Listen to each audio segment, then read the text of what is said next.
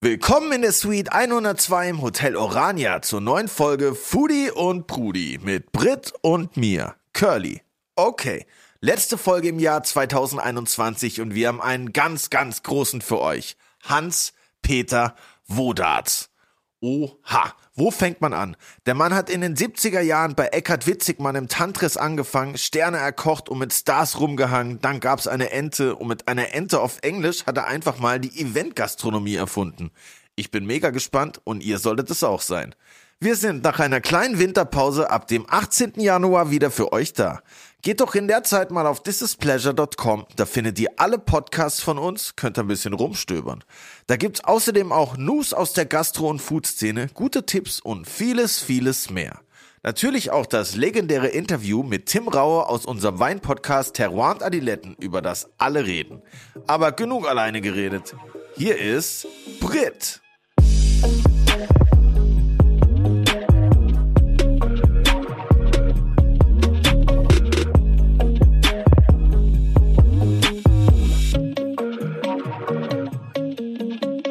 Oha, was geht ab? Letzte Folge 2021, was ein wilder Ritt, oder? Voll. Ich komme gar nicht drauf klar. Jetzt die 15. Folge am Start. 15. Folge, oha, das ist echt wild. Und du, du bist, ich weiß noch genau, unser erstes Gespräch, da stand ich bei mir in der Küche und wir haben telefoniert und haben äh, direkt einige Parallelen festgestellt. Das fand ich ziemlich nice, dass wir ähm, beide Musikwissenschaften Ja. an den Start gebracht haben bei uns im Studium. Du hast was draus gemacht? Ich nicht. Und dass wir beide Fleischwurst mögen, beziehungsweise du mochtest, aber das fand ich auf jeden Ja, ich Fall. mag es ja immer noch. Das ist, glaube ich, die Krux. Ich esse es nur nicht mehr. Ja, und ich dachte dann direkt so, ja, nice, ey, da hatte Stevie und Jens von Pleasure hatten einen guten Riecher und haben da uns beide zusammengebracht. Und Ja. offensichtlich hat es ja ganz gut funktioniert. Es Crazy. war auf jeden Fall wild. Am Anfang so, oha, wer ist denn das? Was ist diese Brit für eine? Was macht die so? Aber ich würde sagen, nach dem ersten Podcast waren wir direkt schon irgendwie, als ob wir uns schon äh, lange kennen. Das fand ich voll chillig. Mega eingegroovt. Ja, Voll. ich erinnere mich, dass wir beim ersten Telefonat auch sehr viel gelacht haben. Safe. Und äh, Steve meinte zu mir am Telefon, ah, ich kenne niemanden, der sich mit dem Curly nicht gut versteht. Und ich denke mir so, mhm. ich bin gespannt. Aber war alles Steve wieder mega. mit seinen Ansagen. Ey. Ich überlege gerade, ah, ich kenne eigentlich auch niemanden. Hauptsache, wir waren erstmal Currywurst essen. Safe, stimmt, das ist das Erste, was wir gemacht haben, ne? Ja, und dann habe ich den Hund kennengelernt. Ja, Mann, Und deine Luigi. Freundin. Der war auch noch ganz neu da. Da war der noch Der so klein. winzig. Und dann sind wir in so einen Park gegangen, dann kam so ein anderer Hund und hat einfach seinen ganzen Kopf in den Mund übel. genommen und ich dachte, er frisst ihn jetzt. Das war auf jeden Fall crazy. Ja, wir haben direkt äh, crazy shit zusammen erlebt. Das hat uns zusammengeschweißt. Ja, auf jeden Fall. Und auch die ersten Folgen waren richtig crazy, eigentlich, was wir da alles schon für krasse Leute am Start haben, irgendwie. Erstmal natürlich Philipp Vogel, hier der Hausherr. Dann hatten wir ja auch relativ Stefan schnell Henschel. Stefan Henschel, Ricky, Ricky Sauert. oh Gott, wollen wir wirklich aufzählen? Ich weiß nicht, ob mir alle Nee, einfallen. mir fallen auch nicht alle ein, Sonst aber, blamieren wir uns noch. aber es waren halt direkt so krasse Leute, irgendwie erster vegetarischer Sternekoch ja, Deutschlands, er ist der erster Veganer, Veganer. weltweit. Dann Andi Tuffensammer, der jüngste Sternekoch damals. Voll. ein Superlativ hat das nächste gejagt, sozusagen. das, das war schon krass. Und ich fand es auch mega interessant, wie offen die ganzen Gäste waren. So, wie viel man von denen irgendwie rauskitzeln konnte oder wie viel die auch einfach von sich aus erzählt haben. Ich habe so das Gefühl gehabt, die, die haben sich auf jeden Fall wohlgefühlt. Ja, ich glaube, das liegt voll hier an der Suite 102, Absolut. weil Jenny und Philipp halt mega GastgeberInnen sind und auch an uns, oder? Wir können uns auch mal selbst auf die Schulter klopfen, finde ich. Safe, auf jeden Fall. Haben wir gut gemacht. Ja, ey, und was haben wir da nicht schon alles erlebt in den 15 Folgen? Einmal hatte unser Lieblingsproducer Max hier Koronski am Start. Am Start. Jetzt wieder geblamed und ich sehe seinen Blick. Es tut mir leid, Bruder. Es weiß jetzt jeder. Max hatte Corona. Oh mein Gott. Und ja, ey, wir mussten dann umdisponieren, eine Folge absagen. Aber Wir neue leben alle Termine noch. finden. Max lebt auch noch. Gesünder als je zuvor. also er ist nicht mehr ansteckend. Ihr könnt ihn alle in den Arm nehmen, wenn ihr ihn seht. Not. Und ja, ey, das hat bisher sehr viel Spaß gemacht und ich freue mich äh, auf das Jahr 2022 und die nächsten Folgen. Es wird krass. Ja, voll. Wir haben schon einiges geplant, da können wir natürlich noch nicht drüber reden, aber es wird krass. Wie das immer so ist. Wie das immer Wir so ist. machen euch die Ohren lang. Es kommen geile GästInnen. Safe. Und schaut auch auf jeden Fall bei uns auf Insta vorbei. Da haben wir auch ein paar Sachen in Planung für nächstes Jahr und auch schon für jetzt. Also gönnt euch die komplette Social Media Dröhnung von Foodie und Brudi rein. Würde ich mal vorschlagen. Und zum Jahresabschluss haben Jens und Steve uns den krassesten Gast ever besorgt. Ich, äh, ja, HPW. HPW. Ich habe hart Respekt. Ich konnte überhaupt nicht mehr aufhören zu lesen bei der Recherche, weil der Typ einfach so viele krasse Sachen gemacht hat. Das ist unglaublich. Das ist eine richtige krass. Legende. Ich, ich, ich habe mich da direkt erinnert gefühlt an unseren alten Nachbar aus Kindertagen, weil der hieß HPM, abgekürzt. Das war der Hans-Peter Meyer. Der hat gegenüber gewohnt. Hat auch im Musikverein gespielt, wo ich gespielt habe, Posaune, glaub. Und da war immer der HPM, da dachte ich direkt, ah, der HPW. Das ist bestimmt auch ein cooler Typ wie der HPM. Definitiv. Auf jeden Fall, deshalb würde ich sagen, herzlich willkommen bei Foodie und Brudi, Hans Peter Wodatz.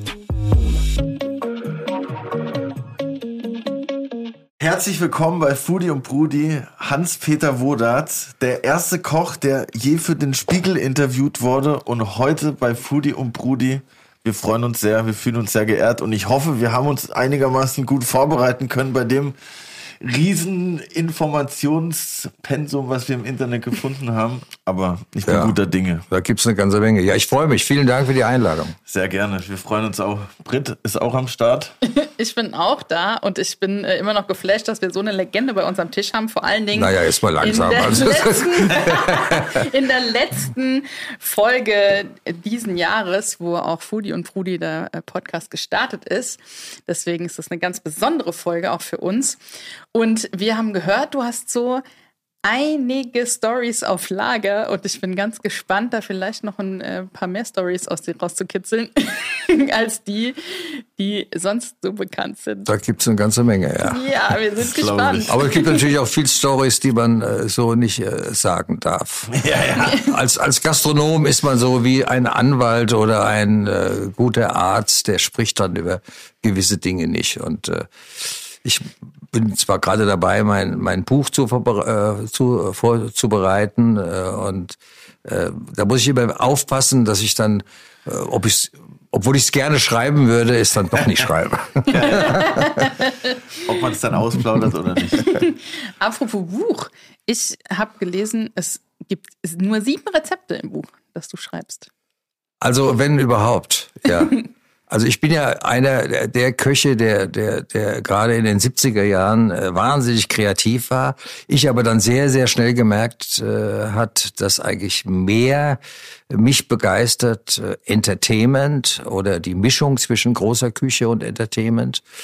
Und ich habe mir dann immer äh, großartige Küchenchefs genommen, die auch meine meine kreativen äh, äh, Speisekarten äh, äh, Ideen verwirklicht haben. Also ich war nie der, der immer am Herd stand. Äh, das mache ich jetzt, weil jetzt stehe ich bei mir zu Hause am Herd und äh, koche für meine junge, kleine, süße, zehnjährige Tochter. Und für meine Frau natürlich. Was gibt's denn da? Das würde mich jetzt brennend interessieren. Was kocht Hans-Peter Woders zu Hause? Ja, Alles, also es, es gibt auch Fischstäbchen, selbstverständlich. Ich komme. Also äh, es, es gibt alles. Wenn ich mal einkaufen gehe und dann dann dann tobe ich mich da in meiner kleinen Küche aus. Klar. Voll gut. Du hast ja nicht nur spezielles Essen auf Teller gebracht, sondern auch große Säugetiere in kleine Keller. Große Säugetiere in kleiner Teller. Das Keller, bedeutet. Keller. Ach so. Ich habe gelesen, dass du dem Otto Walkes ein ganz besonderes Geburtstagsgeschenk zum 40. gemacht Ah, hast. da willst du ja drauf hinaus. Ja, ja. Also das ist ja schon auch schon sehr lange her. 40. Geburtstag. Ich weiß gar nicht, wie alt Otto jetzt ist. Ich glaube, der ist auch weit über 70. er hatte seinen 40. Geburtstag. Bei mir war es ja so, ich hatte einen Entenkeller in Wiesbaden und äh, äh, da gab's also die regionalen Gerichte. Da gab's dann also auch mal äh, Handkäse mit Musik und, und äh, was man so im Hessischen so kocht und grüne Soße und so. Und da war jeden Samstag äh, das aktuelle Sportstudio mit seinen Gästen.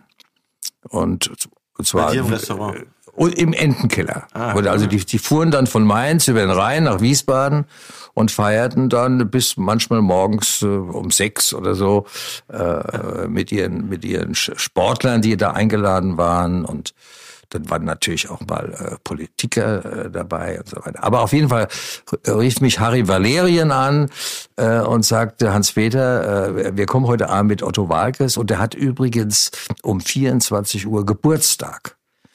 Und der rief mich, glaube ich, ein oder zwei Tage vorher an. Das war also ziemlich kurzfristig.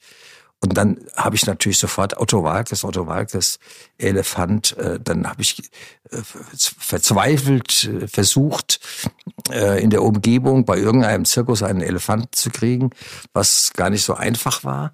Äh, hatte aber dann am Ende zwei.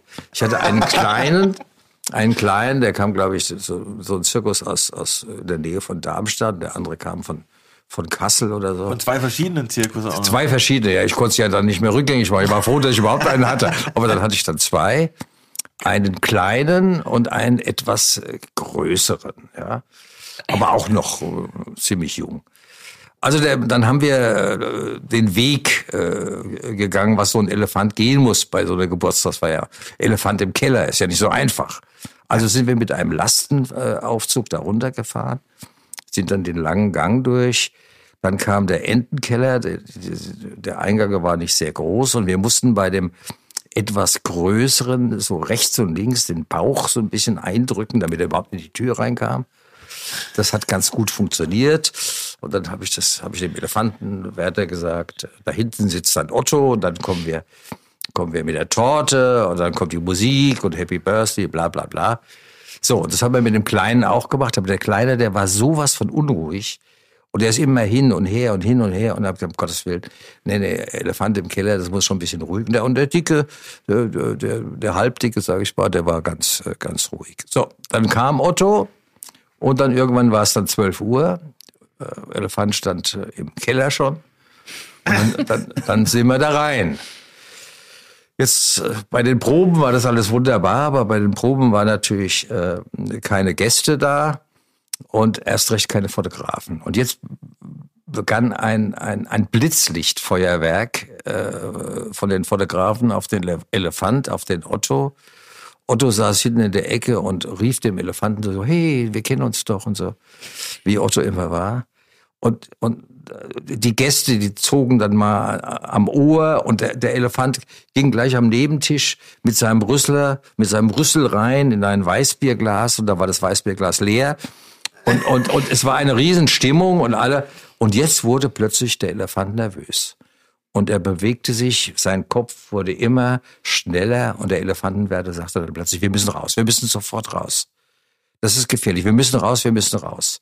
Und dann sage ich, ja komm, dann lass uns rausgehen, lass uns rausgehen. Ja, Elefant kann nicht rückwärts gehen.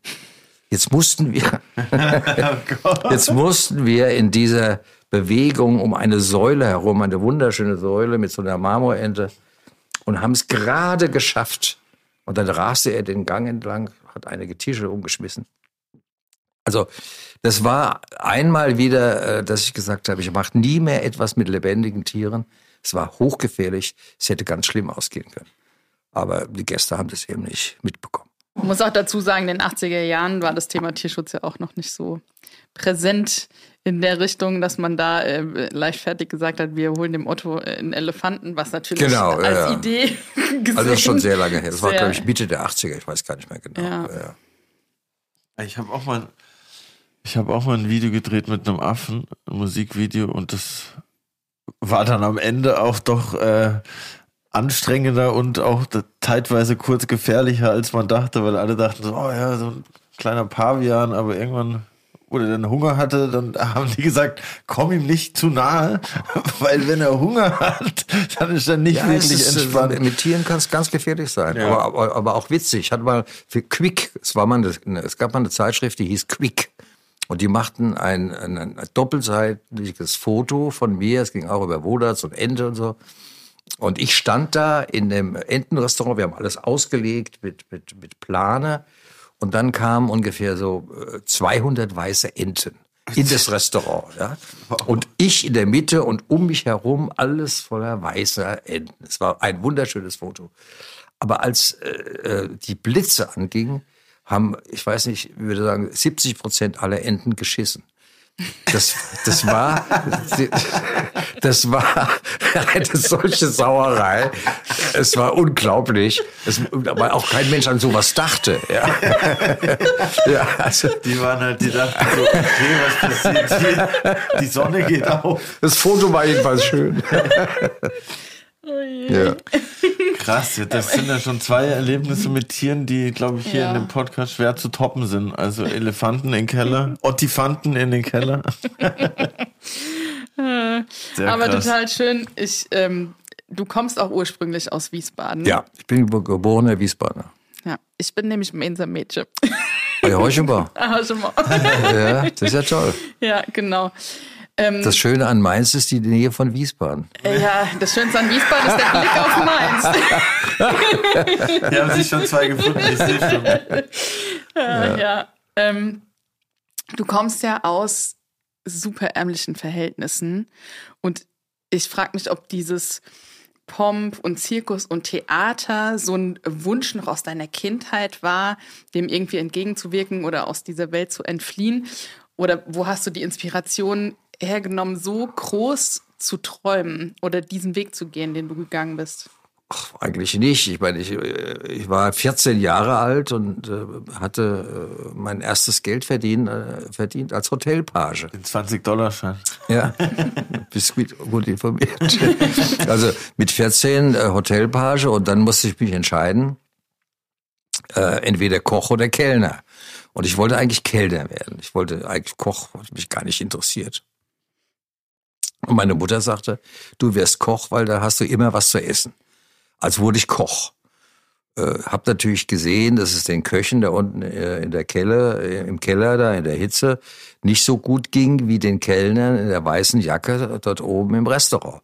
Also, und ich als Hotelpage habe natürlich das ganze Hotelleben auch mitbekommen. Ja, ich habe ja nicht nur Schuhe geputzt oder Koffer getragen, sondern hab, war natürlich auch sehr viel mit den Gästen und äh, Hunde ausgetragen und Mädchen irgendwelche. Ja.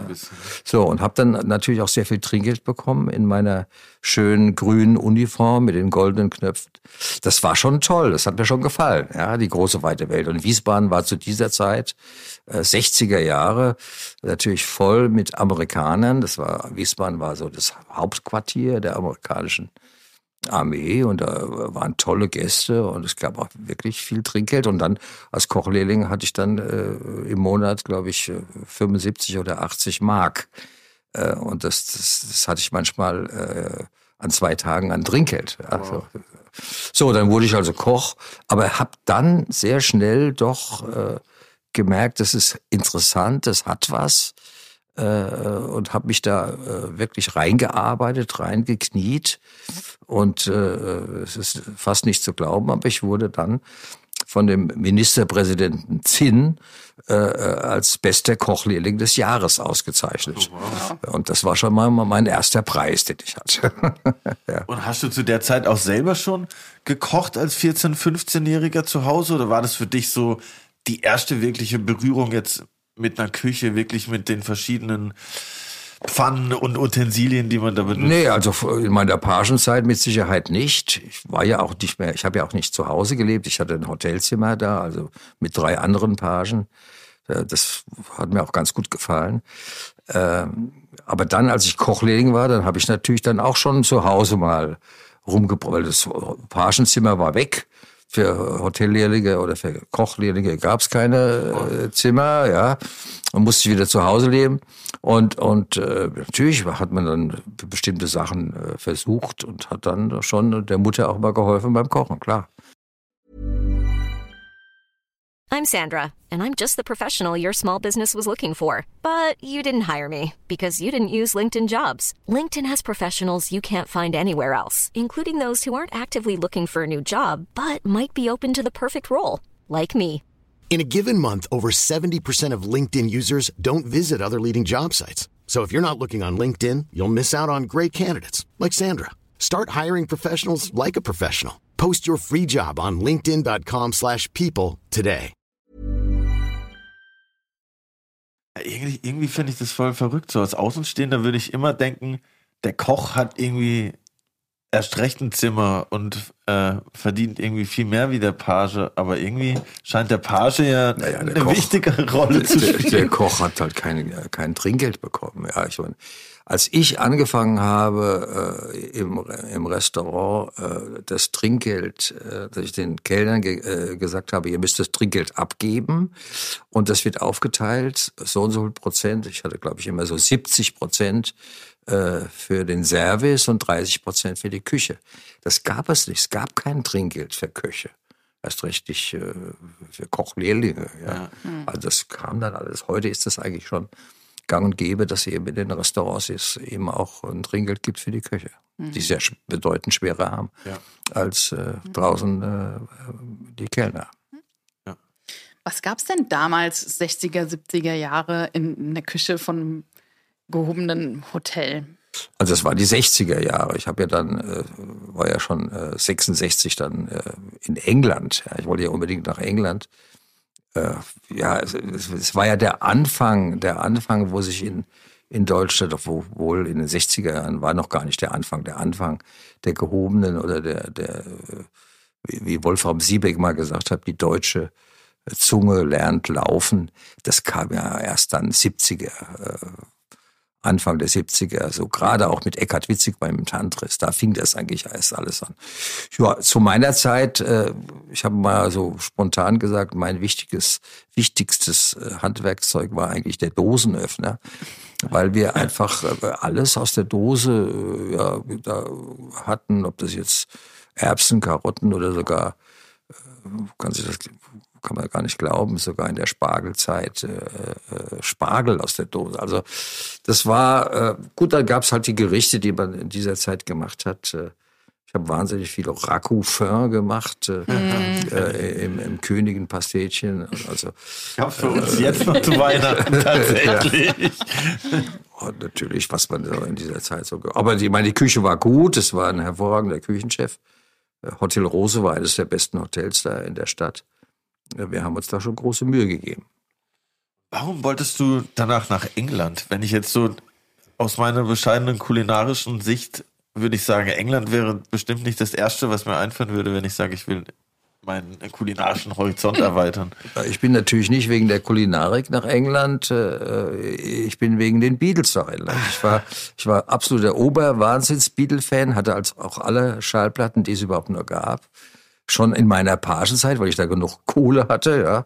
Ich konnte mir, konnte mir alles leisten, was mit, mit, mit, an Schallplatten, äh, ja, und hatte alles. Und eigentlich, äh, das war die Idee, ich gehe, ich gehe nach England, ich gehe äh, nach Liverpool. Ich möchte in Liverpool äh, als Koch arbeiten. Aber eigentlich wegen den Beatles, nicht und wegen Liverpool. Und äh, dann sagte Vater zu mir, zum Feind gehst du nicht. Und dann äh, habe ich dann irgendwann mal äh, nach ein paar Tagen äh, meine Koffer gepackt und bin äh, von zu Hause abgehauen nach England. Das hat auch funktioniert. Aber in Liverpool hat es überhaupt nicht funktioniert. Äh, nachdem ich so das zweite oder dritte oder Vorstellungsgespräch hatte und dann auch von anderen Leuten dann mal hörte, äh, you fucking German, go back. Und so, ja. Das war ja eine ganz andere Zeit. Man darf nicht vergessen, 60er Jahre. Das, war, Ja. ja, das ist noch nicht so lange her. Da war der Krieg noch nicht vergessen, sozusagen. war in Holland ja noch ewig lang. Ja. ja. So, und dann kam ich äh, mit zwei Freunden nach Südengland, Cornwall, South Devon. Und da war ich völlig fasziniert. Ich hätte überhaupt nicht mehr vorstellen können, dass es Palmen in England gibt. Ja. An dieser Küste. Ja, das, das war ja ein Traum. Und dann dieses Hotel da direkt äh, am, am, am Wasser und Hummerfänger und, und, und, und. Also es war sensationell. Ähm, ja, dann war ich dann bis Ende, äh, Ende 66. Ja. Und bin dann äh, zurück nach Deutschland, nach, äh, nach München. Zu Herzi. Nein, in Bayerischen Hof. Ah, okay. Hotel Bayerischer Hof war die Nummer eins zu dieser Zeit, neben dem Hotel für Jahreszeiten. Und die hatten eine riesige äh, Küchenbrigade. Und äh, ich habe ja sehr schnell gemerkt, dass ich eigentlich äh, ein sehr kreativer äh, bin und mich hat eigentlich mehr in, äh, immer fasziniert, äh, kalte Buffets zu machen, Aufbauten. Es gab ja, war ja auch eine Zeit, gerade im Bayerischen Hof, die Zeit der großen kalten Buffets, also mit, mit, mit, mit Aufbauten, mit äh, ganzen äh, Kalbsrücken, wo dann äh, tranchiertes angelegt war oder ein Lachs, wo dann ein Draht durch war und der war dann gebogen und, und, und, und also das kalte Buffets war eben, äh, ja, die Ende der 60er, Anfang der 70er Jahre die Nummer eins und der Bayerische Hof sowieso. Und ich wurde dann durch meine Kreativität, weil ich einfach unglaublich tolle Ideen hatte, sehr, sehr schnell äh, Chef Gatmaché, also Chef der kalten Küche. Und äh, das hat mir schon sehr, sehr viel Spaß gemacht, ja. Sind da auch so Klassiker wie, keine Ahnung, kalter Spargel in, in Schinkenröllchen mit ein bisschen Mayonnaise oder diese ja, natürlich. russischen Eier oder sowas? Gefüllte Ne? Eier, äh, Spargelröllchen, äh, Restaurant. Äh, also natürlich gab's da auch die Rostbeefröllchen und Unmengen von Salaten und so. Das war diese Zeit, dieser kalte Buffet, wo man, wo man sehr viel, ja. Es, die große Küche gab's doch nicht in Deutschland. Es gab äh, ganz wenig Restaurants, die auch einigermaßen bekannt waren. In Wiesbaden war das die Mutter Engel. Und, und in München gab's natürlich auch schon Humpelmeier, ja. Äh, Aber das ging dann eigentlich erst richtig los, ähm, ja, Anfang der 70er Jahre. Hm. Wie bist du dann zu der Kaufhauskette gekommen oder warst du vorher noch bei Eckhard Witzigmann? Nein, ich war im Bayerischen Hof, wie gesagt, Chef Gatmaché. Das hat mir auch wahnsinnig äh, gefallen und, und das, das war auch großartig, weil jeden Tag, die Küchenbrigade war es, glaube ich, da zu dieser Zeit 80 oder 100 Köche. Ich meine, wow. Restaurants war sensationell. Da gab es auch äh, zwei Küchenchefs und da gab es einen Küchendirektor und so. Das war sensationell. Großer Ballsaal. Und, und ich fuhr das, ich war dann, es war 71, muss ich genau überlegen, es war, es war 69, 70. Ja, es war, war glaube ich, 71. Dann fuhr ich immer, fuhr ich immer vorbei am Stachus und da war immer ein riesen Bauschild. Hier entsteht eines der luxuriösesten äh, Kaufhäuser äh, Deutschlands. Und dann äh, habe ich äh, mir gedacht, Mensch, so ein Luxuskaufhaus äh, gehört eigentlich auch äh, ja, ein, eine Gourmetabteilung, Feinschmeckerabteilung. Und habe mir dann äh, hab den Mut zusammengenommen und bin nach Frankfurt. Einfach ähm, habe ich in den Zug gesetzt in die, in die Hertie-Zentrale und war da beim Portier. Was wollen Sie? Haben Termin? Nein, kein Termin. Brauchst du auch einen Termin. Ich, ich komme jetzt extra, ich komme jetzt extra aus München. Ich will mit dem Menschen sprechen, der äh, verantwortlich ist für das größte, geilste Luxuskaufhaus in München am Stachus. Und ich habe eine tolle Idee, möchte gerne mit dem reden. Ja, ja, so einfach geht das nicht. Also hat er telefoniert, dann äh, musste ich hoch zu der Sekretärin, die hat dann meinen Namen aufgenommen und Sag ich, aber ich bin doch jetzt schon da, ist der denn, ist der Chef nicht da? Wer hat denn hier das Sagen? Ja, und plötzlich geht die Tür auf und dann kam einer raus. Und dann habe ich gesagt, sind Sie hier der Boss oder der Chef oder so? haben Sie hier das Sagen? Und dann habe ich gesagt, ich komme extra aus München, ich habe eine tolle Idee, möchte mit Ihnen reden. Und okay, dann hat er sich die Zeit genommen. Und dann, dann habe ich ihm erzählt, was ich gerne machen würde. Ja, ich bin Chef Gartenmarché. Ich mache die größten Buffets in München. Ich, ich habe was drauf. so, und dann sagte, hat er sich alles notiert. Sie hören, Sie hören von mir, Sie hören von uns und äh, Adresse, bla. So. so, es hat eine Woche gedauert, dann kam ein Flugticket. Äh, wir laden Sie ein nach Berlin. Äh, schauen Sie sich eines unserer Häuser an. Ja? Och, mein erster, mein erster Flug, werde ich nie vergessen, Penem. Mit, mit der Penem von, von München äh, hier nach Tempelhof, ja, am, am alten Flughafen. Und äh, ja, das, das, was ich, das, was ich mir anschauen sollte, war das KDW. Das gehörte zu Hertie.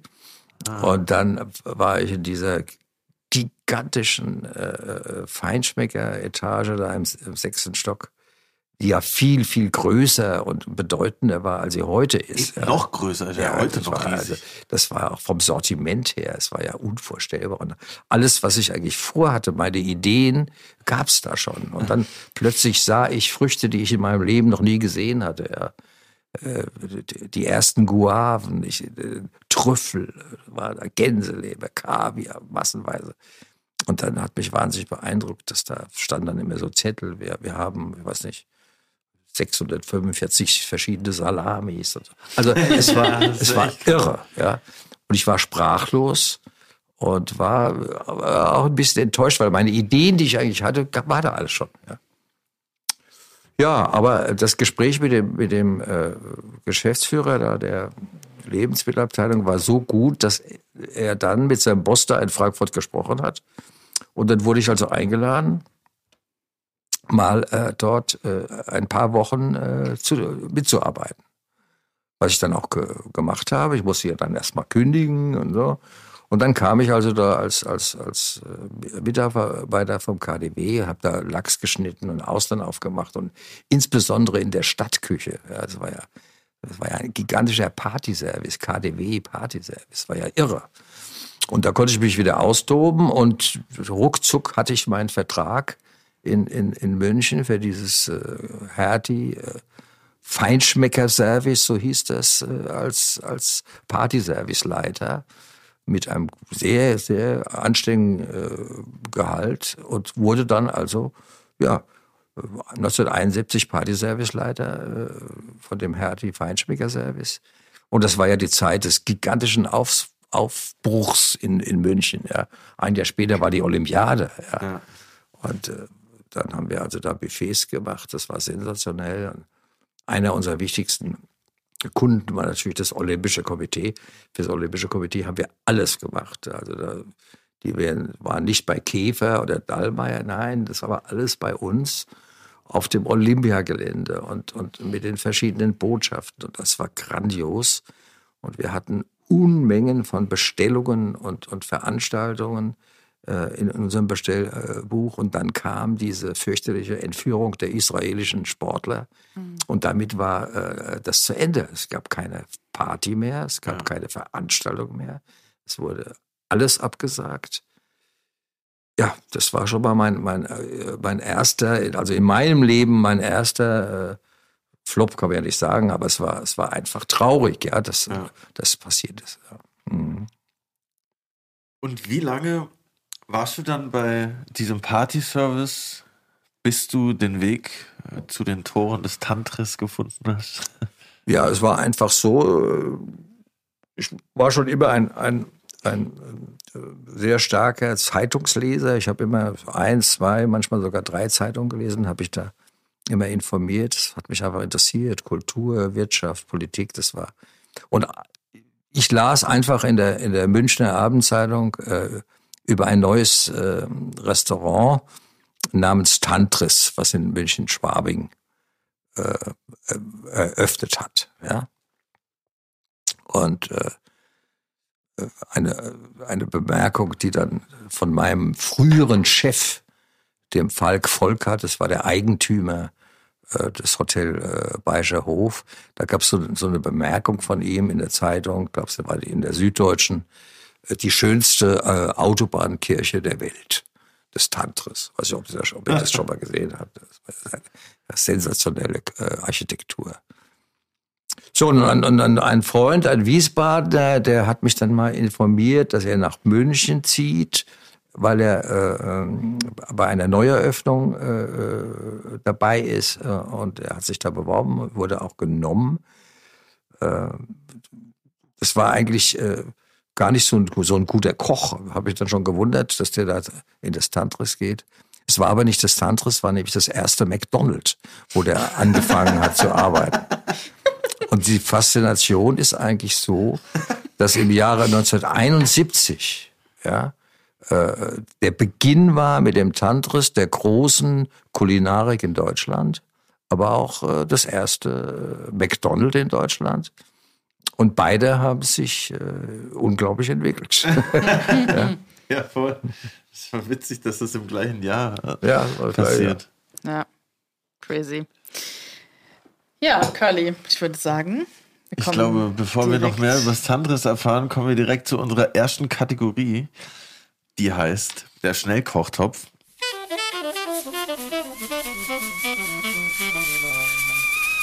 Schnellkochtopf. Und wir Der Schnellkochtopf. Der Schnellkochtopf. Und wir geben dir jetzt zehn Entweder-Oder-Fragen und freuen uns auf die Antworten. Ladies first. Theater oder Zirkus?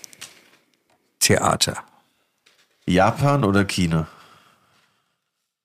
Beides. Brombeere oder Himbeere? Himbeere. Zur Ente Klöße oder Kartoffelpüree? Absolut Klöße. Piffsche oder Schobbe? Schoppe. Versace oder Adidas? Äh, weder noch. Königsberger Klopse oder Handkäse mit Musik? Äh, Da werde ich schwach. Königsberger Klopse. Ja, gut. England oder USA? Ich habe beides erlebt und äh, nach dem, was ich erlebt habe in Amerika, einer meiner Tiefspunkte, würde ich sagen, äh, England. Kaviar oder Fischstäbchen? Kaviar. Und last but not least, Paul McCartney oder John Lennon? George Harrison. Vielen Dank für die Antworten erstmal.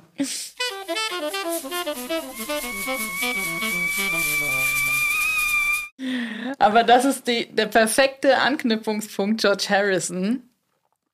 Wie ist das, wenn man so krasser Beatles-Fan ist, dann extra nach Liverpool geht, um sich da eine Anstellung zu suchen, um einfach nur dort zu sein, scheitert, nach Südengland geht und irgendwann sitzt, jetzt machen wir einen kurzen Zeitsprung, aber irgendwann sitzt dann George Harrison wirklich vor einem. Ja. Das war das Jahr 76. 76. Sitzt mittags George Harrison in meinem Restaurant und zwar der Journalist und, und People-Journalist Michael Greta. Der war so äh, der Leutemann in, in, in der Münchner Abendzeitung und dann Bildzeitung und, und bunte. Äh, ihr kennt alle den, den, den, diese wahnsinnig irre äh, Serie äh, Key Royal und diese und dieser Baby Schimmerlos war eigentlich äh, der Michael Greta. Und dem habe ich viel zu verdanken. Der hat alle großen Leute äh, in die Ente gebracht.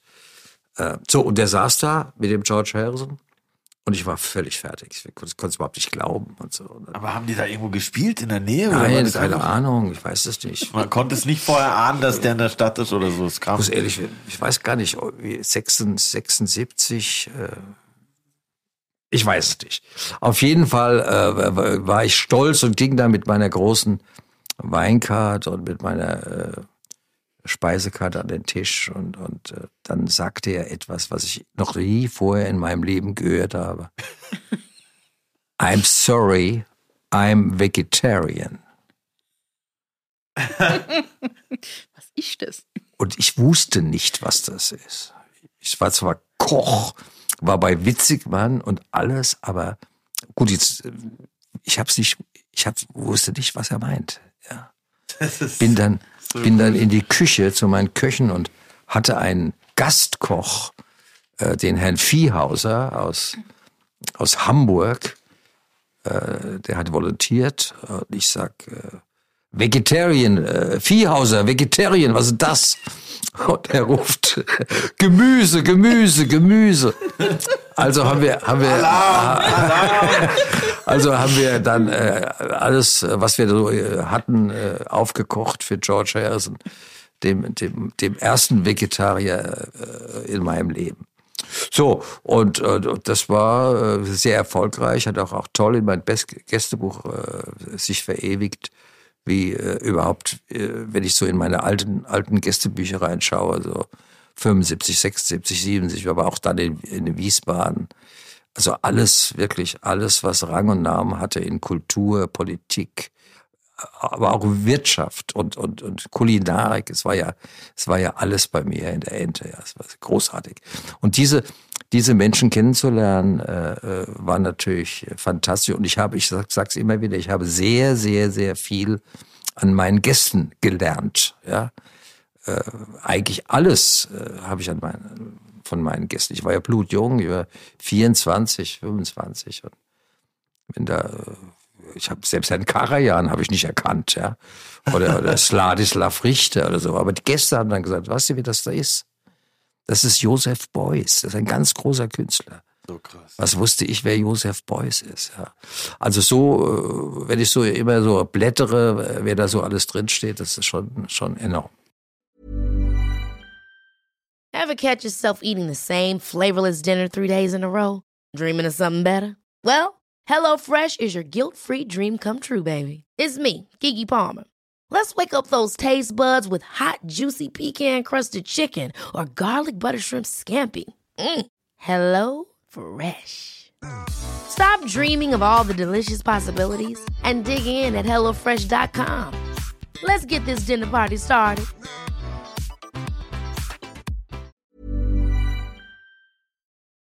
Du hast ja dann auch teilweise auch deine Einrichtung verändert oder auch teilweise durch die Gäste, wenn ich an Gunther Sachs denke, anpassen lassen oder die haben die einfach verändert und du hast dann aber auch diese Sachen, Inspira Inspirationen aufgenommen sozusagen.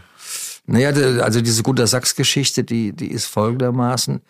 Ich habe eben eine alte Bierkneipe im, im, im Lehel oder wie der Münchner sagt, im Lächel übernommen für ganz wenig Geld, ich glaube 850, äh, ich weiß gar nicht mehr ganz so genau, Miete inklusive Wohnung im ersten Stock. Das Lächel, das war so, so die Arbeitergegend in dieser Zeit. Heute ist das Luxusgegend. Ja, da, da gab es eben auch noch äh, den Milchladen, wo die Leute mit, mit ihrer Milchkanne gekommen sind und haben die frische Milch geholt. Und, und, und diese Kneipe, in diese Kneipe kamen die, die Leute mit Bierkrug und haben Bier sich zapfen lassen und gingen mit dem Bierkrug nach Hause. Echt? Ja, das, das war das so, ja. Und, und das war eben eine bayerische Kneipe, eine bayerische Gaststätte, muss ich ja sagen. Ein Wirt, eine Wirtin und da gab's Schweinsbraten und, und Weißwürste und, und natürlich Bier. Und, und, und dann kam Wodatz und, und machte da dann Entenleber, Parfait und Kalbsbries und Ente mit Orangen, Pfeffersoße und bla. Und, und äh, die, die, die Leute, die, die da wohnten, die sagten, oh, das geht nicht lange gut, der ist bald, bald wieder weg. So, und gegenüber äh, dieser, dieser Kneipe, die dann die Ente im Lehel hieß, ja, war ein, ein Journalist, ein, ein sehr bedeutender Mann, der hieß Franz Spellmann. Es war der Chef äh, von, von Time und Life und der Chef vom, vom amerikanischen Playboy. Und der wohnte gegenüber. Und dann habe ich den auch, der kam immer und hat, hat, mich da auf der Leiter gesehen, wo ich die Decke gestrichen habe. Und dann, dann habe ich gesagt, Herr Spellmann, ich würde Sie gerne einladen. Wir haben an dem Tag Eröffnung und so. Ah, das ist aber nett, da komme ich auf jeden Fall. Gut, Franz Spellmann konnte nicht kommen, hatte einen Termin, kam aber dann ähm, glaube ich, eine Woche später oder zehn Tage später mit dem Gunther Sachs. Und das Restaurant lief sehr, sehr schwer an. Also das kamen natürlich unsere Freunde, aber die, die, die, die Nachbarn, ja, mal kurz probiert oder so. Also Restaurant leer. Äh, Spellmann kommt mit zwei super Top-Models und dem Gunther Sachs. Und war Champagner, bla. Und dann äh, habe ich erzählt, was ich vorhabe. So. Und dann sagte der Gunter Sachs, also wie du das hier eingerichtet hast, das, das, das stimmt nicht. Komm, steht mal alle auf. Und dann haben die meine Tische plötzlich verschoben, haben meinen Tisch nach äh, schräg gestellt und den auch und die Stühle anders. Das blieb dann auch so. Es sah wirklich besser aus. Wir mussten nur noch mal die Lampen ein bisschen verschieben. Und mit dem Gunter Sachs fing eigentlich alles an. Gunter Sachs kam dann immer wieder mit, mit tollen Gästen und mit sehr viel Prominenz und Spellmann sowieso. Ja, und dann natürlich auch äh, ganz schnell dieser Baby Schimmerlos. Äh, so wurde die Ente blitzschnell äh, bekannt. Ja. Mhm. Aber mit ähm, dem Künstler Beuys hast du ja noch eine andere Erfahrung. Und zwar habe ich einen Artikel oh, von ja. 1978 das ich auch gelesen. ausgegraben. Wie kommt man auf die Idee, 1978 ein, äh, eine Gesellschaft zu gründen, die sich mit der Jahrtausendfeier, mit dem Jahrtausendwechsel äh, beschäftigt und da schon so weitsichtig ist und sagt, Leute, wir mauern jetzt äh, 2000 äh, Champagnerflaschen Ja. ein für den Jahrtausendwechsel. Also- und was hat Beuys damit zu tun? Und gibt's die Flaschen noch? Ja, es gibt die eine oder andere Flasche gibt's noch. Also es war es war so, dass ähm, äh, diese dieser sogenannte das Komitee 2000 so hieß also unser Verein, den gründeten wir mit sieben sieb- du brauchst sieben Leute, um einen Verein zu gründen. Ja? Und äh, ein, ein Journalist, der bei mir Stammgast war, das war der Max Schulze Vorberg, der war Sternjournalist. Und die anderen äh, waren auch schon mittlerweile Gäste.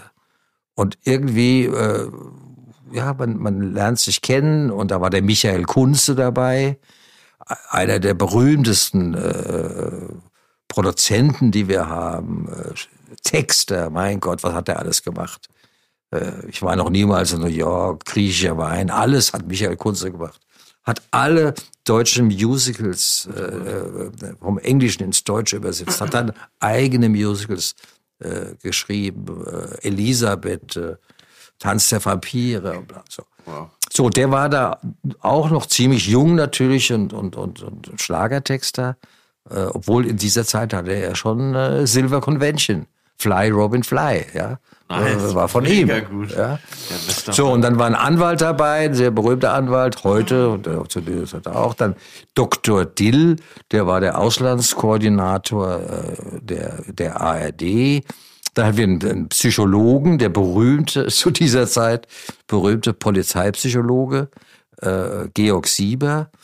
Und, und, und, einen Computerfachmann. Also wir hatten einer eigentlich richt- ne, Klingt nach einem Film einfach. ja, so einer also, so einem wirklich. Film. Und, und ich war ja eigentlich der einzige, natürlich der einzige Gastronom und Koch. Das war ja auch mein, mein Restaurant. 11 Ja. Also gründeten wir irgendwann nachts nach vielen Flaschen Bordeaux äh, das Komitee 2000. Und dann kamen erstmal Ideen.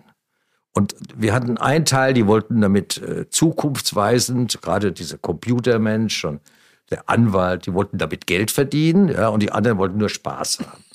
Ja, und ich war eigentlich mehr auf der Seite des, des vom Spaß haben. Und dann machten wir, hatten wir, ich weiß gar nicht, wer die Idee hatte.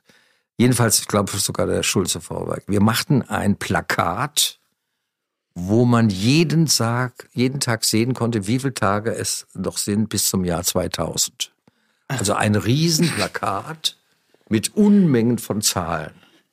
die man dann so abgestrichen hat. Ne? Nee, die, waren gedruckt, ja. Also, Ah, okay. muss man vorstellen, 20 Jahre, ja, waren das dann. Irgendwann, das ging ab 80 los. Ja. 20 Jahre und dann sah man immer noch so und so viel tausend Tage, noch so und so viel. Also ein Plakat mit nur Zahlen. Und das verschenkten wir Komitee 2000. So. Und eines Tages, glaube das war schon, war, war das glaube ich schon eineinhalb oder zwei Jahre, war das schon raus. Ja, dann haben die Kinder von dem Dr. Dill, wie Kinder manchmal so sind, die rechnen das nach und finden einen Fehler. Es wurde wirklich beim Drucken ein Fehler gemacht. Und die- die- dieses Datum war dann zweimal hintereinander. Also dieses ganze, ganze, ganze Plakat funktionierte nicht, weil äh, eigentlich der, der Fehler irgendwo in der Mitte war oder im oberen Teil.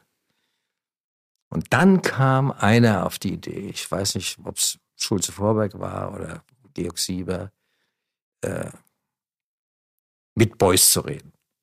Und Beuys hat immer gesagt, versuch, verlasst euch nicht auf Computer.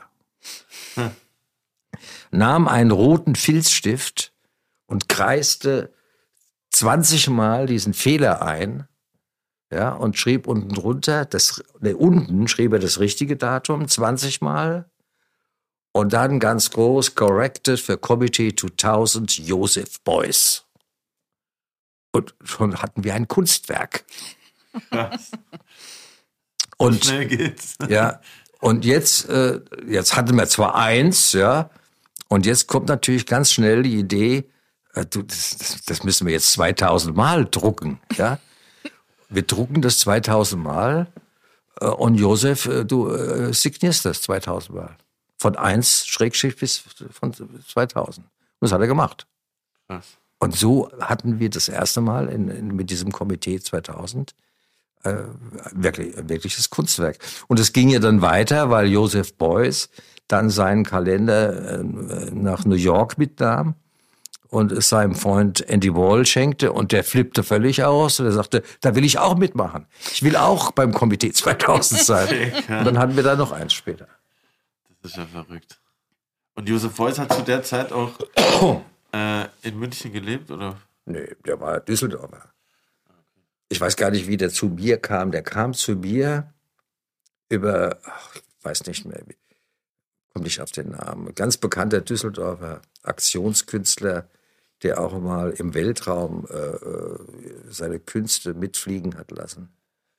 äh, ich gucke jetzt nicht auf den Namen, sorry. Alles gut. Und was passierte mit diesen Magnumflaschen? Die dann eingemauert wurden. Es wurden keine Magnumflaschen eingemauert, es wurden äh, 2000 Flaschen äh, Krug-Champagner. Also schon Magnumflaschen. Es waren Magnumflaschen, Ja. schon richtig. Ach so, ja. Es wurden, es wurden äh, Magnumflaschen von Krug-Champagner eingebaut, weil der Remy Krug äh, äh, so begeistert war von dieser Idee und wir, wir haben gesagt, wir mauern die jetzt ein. Ich glaube, auch einen Teil haben wir sogar anbezahlt oder so und da zusammengelegt. Weiß nicht mehr genau. Auf jeden Fall wu- wurden die eingemauert. Wo denn? In Ross, in der Kellerei. Ah. Ach, krass. In der, in der, in der Champagnerkellerei von, von Remy Krug. Und irgendwann dann mal so äh, zehn, zehn Jahre später hat Remy Krug leider äh, einen Teil oder vielleicht sogar die ganze Firma, das weiß ich jetzt gar nicht, verkauft an den großen Champagnerkonzern, den wir alle kennen. Ja. Und dann gab es neue Vorstände und dann irgendeiner hat dann mal gesagt, wir sind doch nicht bescheuert und lassen, haben, lassen die hier drin, da in der äh, eingemauert, Mauer raus, die werden verkauft. Und so, Oh no. somit ist eigentlich diese schöne Idee gestorben, dass äh, die erste äh, 1999 aufgebrochen werden sollten. Und dann gab es einige Flaschen, die wir dann auch in, in, in schön verpackt hatten, in, in, in so Holzkisten. Die wurden dann auch getrunken und verkauft. Und naja. Aber die Idee auf jeden Fall sensationell. Ja, Komitee absolut. 2000 finde ich. Aber gut. die, es gab ja noch viel schrägere Ideen. Ja. Also, also die, die, die wahnsinnigste Idee war, ja, es gab, es gibt irgendwo im, im, in Österreich gibt es ein Werk, der ist 1999 Meter hoch, haben wir gesagt, wird ein Meter erhöht, ja, auf 2000. Riesenaktion, Kunstaktion, auch mit Boys und so.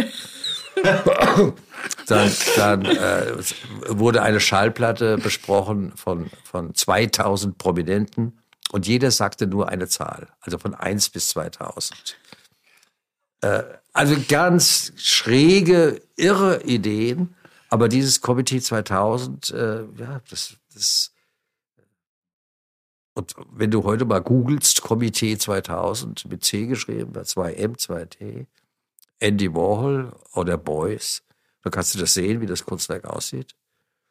Und ein, ein, ein Warhol kriegst du in Amerika nicht mehr unter äh, 15.000, 20.000 äh, Dollar. Und in Deutschland mittlerweile auch äh, 5.000, 6.000 Euro. Und in Dubai haben sie letztes Mal einen versteigert für, für, für, für 30.000 Dollar. Also diese. Also die, einer diese, von diesen Kalenderblättern. Ja, einer von diesen handsignierten äh, Andy Warhols. Ja. Mega. Und äh, gut, wir hatten ja jeder äh, eine ganze Menge und ich habe natürlich in meiner Zeit der Ente in Wiesbaden äh, nichts anderes zu tun gehabt, als wenn jemand Geburtstag hatte von meinen Freunden, der bekam immer einen Wall oder einen Boys. Ja. und, und, oder wenn mal, wenn mal äh, äh, weiß ich, Ball des Sports für die Tombola oder so, dann gab ich da also freizügig meine Walls weg. Und äh, bin froh, dass ich heute noch äh, zwei Stück habe. Krass. Ja, ey, das ist echt. Äh, Warhol in, der Schublade ist nie verkehrt. Wunderschön. Also der Warhol ist wunderschön. Ja. Beuys ist natürlich auch witzig. Ja. Klar. Wie kam es dazu, dass du mit der Ente von München wieder nach, oder das heißt wieder von München nach Wiesbaden bist? Einer meiner urältesten Freunde, der war auch 14, der, der lernte äh, Koch im, im Kurhaus in Wiesbaden. Bruno Henrichs, ein ganz berühmter Gastronom in Wiesbaden, äh, ganz Gastronomiefamilie. Der heiratete und wollte unbedingt bei mir in der Ente heiraten. Jedenfalls das Hochzeitsmenü. Und der kam auch wiederum mit einem Freund, dem Johnny van Dalen. Johnny van Dalen war zu dieser Zeit Hoteldirektor im Nassauer Hof und wurde dann ja einer der berühmtesten Hoteliers überhaupt, ist leider gestorben vor, vor ein paar Monaten, hat hier das, das Adlon eröffnet und so. Johnny van Dalen äh, war sowas von begeistert von meiner Küche. Und ja, und dann spricht man natürlich, ich bin auch aus Wiesbaden, bla und so. Und der Nassauer Hof äh, war äh, neben dem Hotel Schwarzen Bock und neben der Rose eigentlich diese, diese drei Hotels. Und Van Dalen sagte dann, wir sind gerade dabei, den Nassauer Hof mit sehr, sehr viel Geld äh, wieder richtig hochzubringen. Ähm, ob ich nicht Lust hätte, äh, eine Dependance oder äh, so. Also wir haben uns dann ganz schnell geeinigt. Der kam dann mit den großen Vorständen. Nassauer Hof war im im Besitz äh, von Hugo Stinnes und der Feber. Und die investierten da äh, unglaublich viel Geld in dieses. Stinnes von den Baumärkten. Genau. Ah. Also der, der große Stinnes. Ja. Invest, äh, investierten unglaublich viel Geld in, in, in, dieses Hotel. Und ich bin dann nach Wiesbaden, habe mir dann diese traumhaft schöne Hotelbar angeschaut im Nassauer Hof. Und nebendran gab es einen riesengroßen Laden. Und dann habe ich gesagt, ich, bin bereit, mit der Ente nach Wiesbaden zu ziehen, in meine Heimatstadt. Aber ich habe eine Idee und ein Konzept, das möchte ich natürlich gerne äh, hier dann verwirklichen. Und die Idee war eben nicht nur das große äh, Gourmet-Restaurant äh, mit dieser tollen Treppe. Ich habe ja im, im Restaurant in der Ende gibt es eine wunderschöne Treppe. Das war dann später dann auch meine Bühne. Ja. Ich hatte ja dann, dann auch eine Bühne sondern ich wollte auch ein Delikatessengeschäft, weil die Erfahrung ich ja hatte, ein Delikatessengeschäft mit kleinem Bistro und unten im Keller den Entenkeller mit regionaler hessischen Küche. So. Diese drei, ja, drei Konzepte in einem die Ente. Und äh, neue Küche und, und, und, und alles neu natürlich und tolle Architektur. Und das kostete dann im Endeffekt mit mit meinem Weinkeller, den ich dann äh, da äh, einkaufte, ja, waren schon vier bis fünf Millionen, die die investiert hatten in meine Idee. Ja, und so war ich natürlich dann äh, glücklich, in Wiesbaden zu sein und die Ente äh, 79 zu eröffnen. Hm. Zweite. Ja. Hast du damals schon ein Fable für Enten gehabt oder woher kommt der Name Ente? Nee, der, der Name war, äh, die Ente in München war, da war die Isar, was ich 100 Meter entfernt und ich stehe dann da mal und dann landeten da äh, so zehn Enten, Füße vorne und dann sagt sich meiner Frau, jetzt habe ich, ich war ja ein großer Fan der französischen Küche, ich habe ja jedes, jedes Sterne-Restaurant, also jedes Zwei- und Drei-Sterne-Restaurant in Frankreich besucht. Ich war bei Trois Gros, bei Chapelle, ich habe alle Bocuse, alle besucht vorher. Und dann natürlich auch durch die, durch die äh, zwei Jahre Zeit bei Eckhard Witzigmann. Wenn, als ich da reinkam in die Brigade, haben wir, hat Witzigmann noch gesagt, äh, wir, wir wollen, äh, wir arbeiten an einem, an einem Michelin-Stern. Und äh, bin ich den nächsten Tag in den Buchladen und, und, und habe mir dann den Michelin gekauft, weil ich gar nicht wusste, was es ist. Michelin-Stern. Ja. Und wir haben den ersten Stern gemeinsam erkocht, wenn ich das so sagen darf. Witzig war natürlich als der große Chef. Und im nächsten Jahr den zweiten Stern. Also habe ich dann natürlich alle großen Sterne-Restaurants in Frankreich besucht. Und ich wollte ein französisches Restaurant machen. Und mit den Ent landenden, äh, äh landenden äh, Enten wusste ich, das Restaurant muss heißen Le Canard. Und meine Frau, meine, meine, meine Jugendliebe, äh, wir haben uns mit 14, 15 haben wir uns kennengelernt. Meine Frau, die sagte dann äh, mit, äh, mit Le Canard sind wir hier im, äh, im, im Lächeln sofort pleite. Aber das jetzt Ja, Le Canard. Und, und so wurde, kam dann der Name Die Ente im Lehel. Das war, ja. Und dann haben wir natürlich auch sehr viel äh, mit Ente gemacht, klar. Ente, das, da habe ich mich dann reingestürzt an die Ente. Und hatte ich auch diese, ihr habt ja mal so eine China-Reise gemacht, auch mit Ja, das war dann zehn Jahre später. mit Keller zusammen. Hat dich das oder deine Art, Ente zu machen oder die Ente als Gericht, hat dich das auch nochmal beeinflusst? Weil in China ist ja die Ente auch ein großes Gericht, wenn man den Chinesen hier in Berlin glaubt und schenken darf. Also diese China-Reise war schon was ganz Außergewöhnliches. Man darf auch nicht vergessen, das war 83. Ja. Äh, äh, Das kam eigentlich, weil ich bei, bei, bei Witzigmann war, in der Aubergine und nach dem Menü äh, unterhalten wir uns und trinken und trinken und unterhalten. Und, und Witzigmann sagte dann irgendwann mal, ich glaube, wir müssen uns äh, euroasiatisch orientieren. Äh, wie meinst du das Euro? Ja, das ist, er, er glaubt äh, an die Zukunft der euroasiatischen Küche. Das war vielleicht 81, hatte er schon natürlich so eine drei Sterne, ja. Das war 81, sowas. Und das hat mir eigentlich keine Ruhe gelassen. Und habe dann alles in Bewegung gesetzt, dass wir äh, jungen Köche in dieser Zeit äh, nach, nach China fahren, 14 Tage lang, waren, äh, war sensationell, waren eingeladen von der chinesischen Regierung, haben die Flüge bezahlt, die unter, haben alles bezahlt. Und wir, wir waren zu siebt und da war eben auch Franz Keller dabei und da war äh, der Kaufmann dabei, der hatte zu dieser glaub ich, Zeit, glaube ich, sogar schon zwei Sterne. In Gräfenbräuch.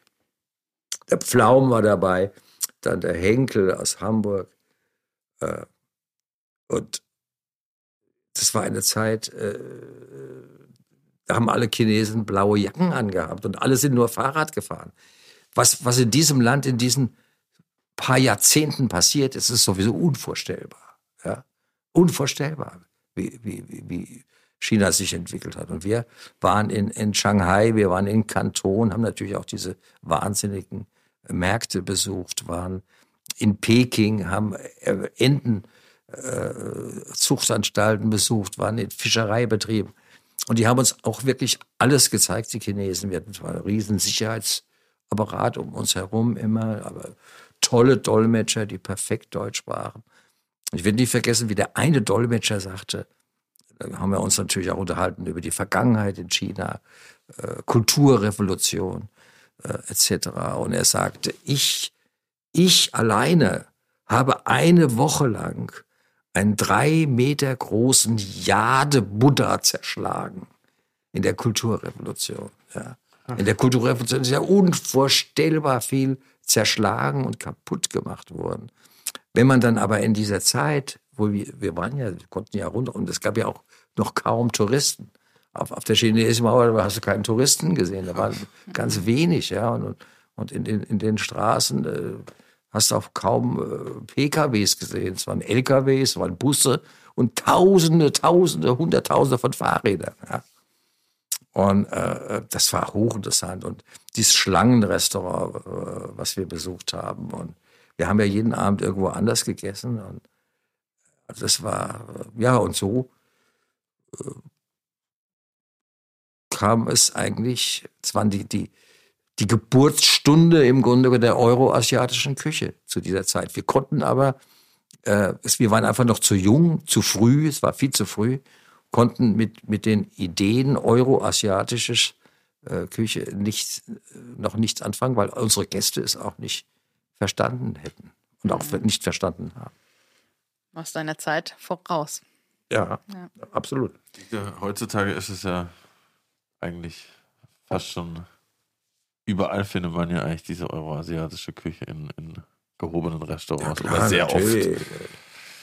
Aber äh, das war dann 30 Jahre später. Aber als ich dann, als ich dann äh, das erste Mal in Japan war, das war allerdings vor China, äh, in Tokio eine Woche. Dann kam ich natürlich auch zurück und habe meinen Köchen und meinen Gästen äh, gesagt, äh, ihr könnt euch das nicht vorstellen. Die Japaner essen rohen Fisch. Es war für mich, für uns zu dieser Zeit unvorstellbar. Und dem, und dem Wolfram Siebeck, der, der mich dann besuchte in, in, in der äh, Ende in München, äh, dem habe ich gesagt, der, der isst rohen Fisch, du, das ist ja Wahnsinn. Und dann sagt er, du, das wird nicht mehr lange dauern, dann kommt das auch zu uns. Und so, genau so war es dann. Das erste große äh, wurde dann eröffnet in, in, in Düsseldorf, äh, sehr viele Japaner in Düsseldorf, ja. Und, und die japanische Bank baute in Frankfurt ein, ein Riesengebäude, unten war ein Sushi-Laden. Und heute, wenn ich durch, durch meine geliebte Kantstraße fahre oder äh, laufe, da ist an, an jede, äh, Wilmersdorf, ich weiß nicht, 100 Sushi-Läden. Ja. Ja. Im Kaufhaus, am Bahnhof, überall. Ja. Irre. Die sind heute echt überall. Aber um ähm, uns und allen ZuhörerInnen den Mund noch wässriger zu machen, kommen wir zu unserer nächsten Kategorie, nämlich Allerlei aus Kühlhaus 3. Allerlei aus Kühlhaus 3. Oh, ist das ein toller Name. genau. Ähm, ich komme nachher zu später Stunde nach Hause und finde drei Zutaten vor, aus denen ich mir ähm, was kredenzen möchte und habe nicht mehr die Chance, einkaufen zu gehen. Und ich nenne dir jetzt die drei Zutaten und du darfst äh, daraus was zaubern. Ja. Du hast aber eine voll funktionsfähige Küche, alle Grundzutaten wie Öl, Pfeffer, Hafermilch. Pfannen, das gibt's Ja. alles. Mehl, Zucker, genau. Und zwar gibt es Und es ist nachts, komme ich nach Hause. Ja, es ist sehr spät, es haben keine Geschäfte mehr auf. ich wohne auch nicht in der City, sondern ein bisschen außerhalb. Kein Späti, nichts. Schrecklich. Es gibt ähm, drei Kaki-Früchte, also Persimon. Es gibt ein halbes trockenes ähm, Dinkel-Ciabatta. Und es gibt noch ein kleines Töpfchen vegane Mascarpone. Das ist das Einzige. Ja, Und, so, und, und sonst ist der Kühlschrank leer. Oder wie? sonst äh, ist der Kühlschrank... Leer oder alles abgelaufen? Gott, das ist nicht so einfach. Also, ich stürze mich auf die Kaki. Und werde die Kaki schälen, äh, werde die dann in, in Filets schneiden und werde sie mit etwas schwarzem Pfeffer. Was hatte ich noch? Was, was gab's noch? Äh, trockenes Dinkel-Ciabatta und vegane Mascarpone. Und werde sie mit etwas äh, schwarzem Pfeffer und der Mascarpone essen. Geil. Einfach, aber gut. Pfeffer und Kaki, das muss ich mal ausprobieren auf jeden Fall. Ja, Ja, sehr gut. hört sich gut an. So, wir machen jetzt hier etwas, was wir noch nie gemacht haben, nämlich wir unterbrechen das Gespräch mit Hans-Peter Wodatz an dieser Stelle. Warum? Das Gespräch ging nämlich so lange und war so mega geil, dass wir uns überlegt haben, das ist der perfekte Cliffhanger für eine Winterpause. Genau wie bei einer Serie. Also habt ihr jetzt zwei Wochen lang Zeit zu fragen, wie es weitergeht. Ob Jon Snow wirklich tot ist und so weiter. Wir sind am Dienstag, den 18. Januar wieder für euch da mit Teil 2 dieses Mega-Podcasts und mit Hans-Peter Wodatz. Bis dahin wünschen wir euch einen guten Rutsch. Feiert schön, am besten mit ein paar ausgesuchten Freunden. Testet euch vorher und lasst es dann ein kleines bisschen krachen. Mit was Gutem zu essen natürlich. Oder lasst es richtig krachen. Genau so nämlich. Wir hören uns am 18. Januar. Bleibt gesund und sorgt dafür, dass die anderen gesund bleiben. Lasst euch impfen und boostern, boostern, boostern. Ciao. Wir müssen uns jetzt erstmal von diesem Gespräch erholen und sehen uns in zwei Wochen wieder. Guten Rutsch. Guten Rutsch.